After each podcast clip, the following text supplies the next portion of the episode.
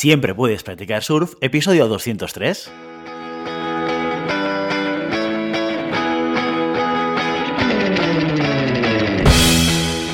Bienvenido y bienvenida a Siempre puedes practicar surf, el podcast diario sobre recursos humanos. Este podcast está pensado para profesionales de recursos humanos, gerentes o jefes de equipo y podrás encontrar técnicas, consejos, ideas, conceptos y noticias sobre la gestión de personas, eso sí, con un enfoque práctico y aplicable. Hoy episodio 203 del martes 5 de abril de 2022, programa que vamos a dedicar a las noticias de la semana. Pero antes dejadme que os recuerde que podéis encontrar más contenido en nuestro blog e información sobre nuestros servicios en nuestra web, en globalhumancon.com. Desde allí os podréis apuntar a nuestra newsletter para no perderos nuestros webinars, streamings y todo el contenido y actividades que organizamos desde la consultoría Global Human Consultants.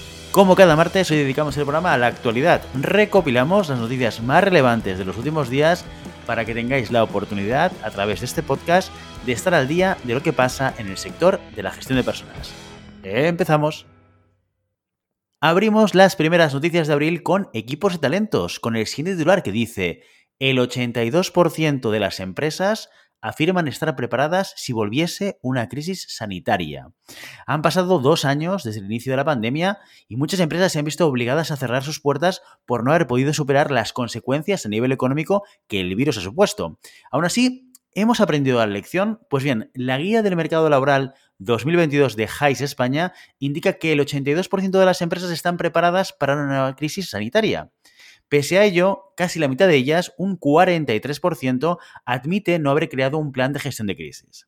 En orden de confianza, las grandes empresas serían las más preparadas para una nueva debacle, seguidas de las pymes y, posteriormente, de las startups. Salvador Sicart, director de Heist Technology y Heist Response en España, señala que las grandes empresas suelen tener más experiencia en la gestión de crisis. Esta experiencia consolidada hace que las decisiones que se tomen sean más acertadas, así como la forma de comunicarlo y gestionarlo internamente, ya que es visto como mayor, fortaleza por parte de los empleados.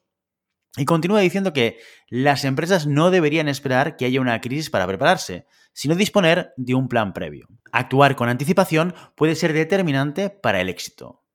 El informe también aborda otros temas como la recuperación económica. Así, según se desprende de los datos, los sectores farma, IT y química son los que ya han recuperado los niveles de facturación prepandemia. Por último, la guía se hace eco de que el teletrabajo realmente no ha venido para quedarse, o al menos no del todo. Y es que más de la mitad de las compañías han acabado optando por un modelo híbrido. Tan solo el 5% ha mantenido el modelo de remoto total y el resto ha recuperado la presencialidad en su totalidad.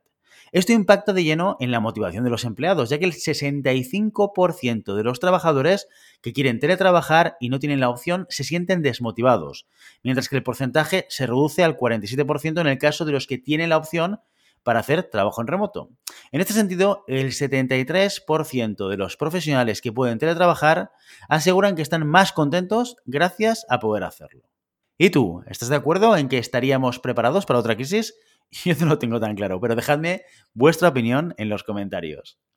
Seguimos en el mismo medio con otra noticia preocupante. El 80% de las pymes españolas con más de 50 empleados no cuentan con un plan de igualdad. Compliance, un concepto que seguro que has escuchado, especialmente si tu trabajo está estrechamente relacionado con el mundo de las organizaciones. Pues bien, este concepto hace referencia a la ética o responsabilidad empresarial, es decir, el conjunto de valores que junto con la aplicación de normativas, hacen que una empresa cumpla con la legalidad. El incumplimiento de estos principios acarrea sanciones perjudiciales a la organización, presentadas en normativas como la norma ISO-UNE o el Código Penal. En este sentido, desde Deusto Formación recalcan la necesidad de denunciar prácticas desacertadas, así como implementar medidas que promuevan la inclusión. ¿Son conscientes las empresas de esta necesidad? Bueno, el hecho de que el 80% de las pymes españolas no cuenten con un plan de igualdad es una clara señal de que no es así. Y eso que las sanciones son muy, pero que muy elevadas. Entre los casos de falta de compliance más habituales en los que caen las empresas están los relacionados con el fraude y la corrupción. Entre estos, de Formación destacan los siguientes. El conflicto de intereses, lo que supone la imparcialidad de los implicados en el resultado de un proceso de contratación o asignación, los riesgos laborales, en algunos casos, no se garantiza la seguridad suficiente en el puesto de trabajo que uno ocupa. Un riesgo que ha ido a la alza desde el inicio de la pandemia. el blanqueo de capitales y contratos en el sector público y por último, la protección de datos, la escasez de recursos destinados a garantizar la ciberseguridad propician ciberataques constantes. Muchos de esos errores en compliance ocurren por el desconocimiento de la responsabilidad corporativa de la empresa y por no disponer también del personal formado en la materia. Bueno, esta no es una de nuestras newsletters de viernes, pero no sé si sabes que en GHC tenemos un equipo de profesionales dispuestos y dispuestas a ayudarte con el plan de igualdad de tu empresa. Puedes ponerte en contacto con nosotros si lo necesitas. Ahora sí, cambiamos a RRHH Digital con la siguiente noticia.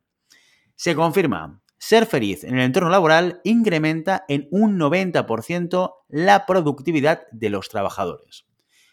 Confirmando algo que todo el mundo sabe, los empleados felices trabajan mejor. Según el INE, casi tres cuartos de los trabajadores españoles sufren estrés en su trabajo. Y el estrés es incompatible con la felicidad. Y los trabajadores que no están contentos reducen su productividad. Por el contrario, el estudio Felicidad y Trabajo, realizado por la consultora Crecimiento Sustentante, afirma que si el trabajador está cómodo y feliz, su productividad aumenta un 80% y el riesgo de padecer accidentes o enfermedades laborales se reduce hasta un 300%. Trabajar en un buen ambiente ayuda a aumentar la satisfacción en el trabajo, promueve la confianza y la complicidad entre compañeros y además genera mejores resultados y mayor eficacia en cada tarea a desempeñar.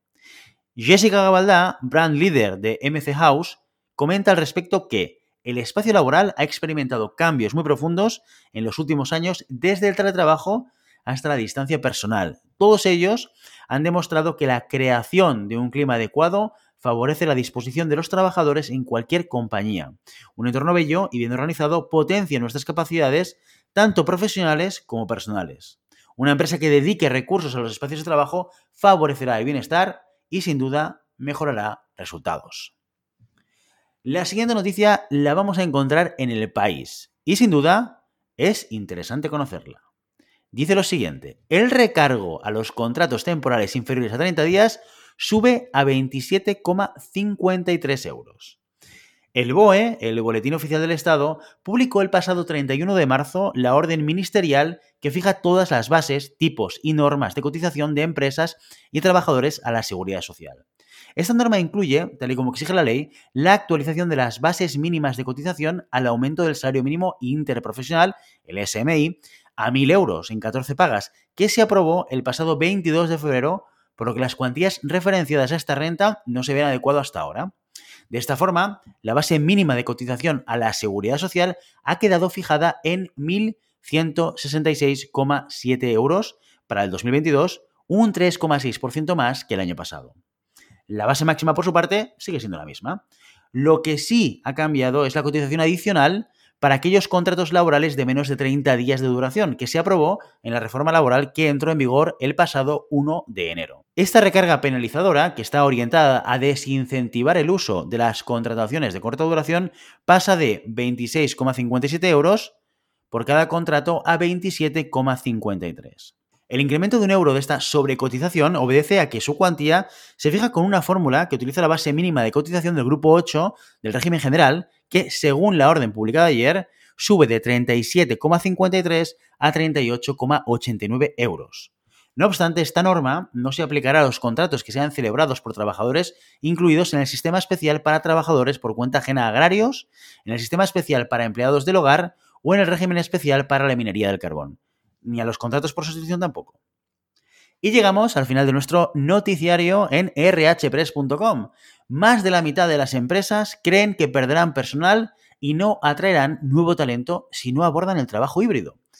El estudio Recruit, Retain and Growth, elaborado por la empresa Poly, señala que el 55% de empresas españolas consideran que si no acometen planes y procesos de trabajo híbrido, comenzarán a perder personal y no serán capaces de atraer nuevo talento.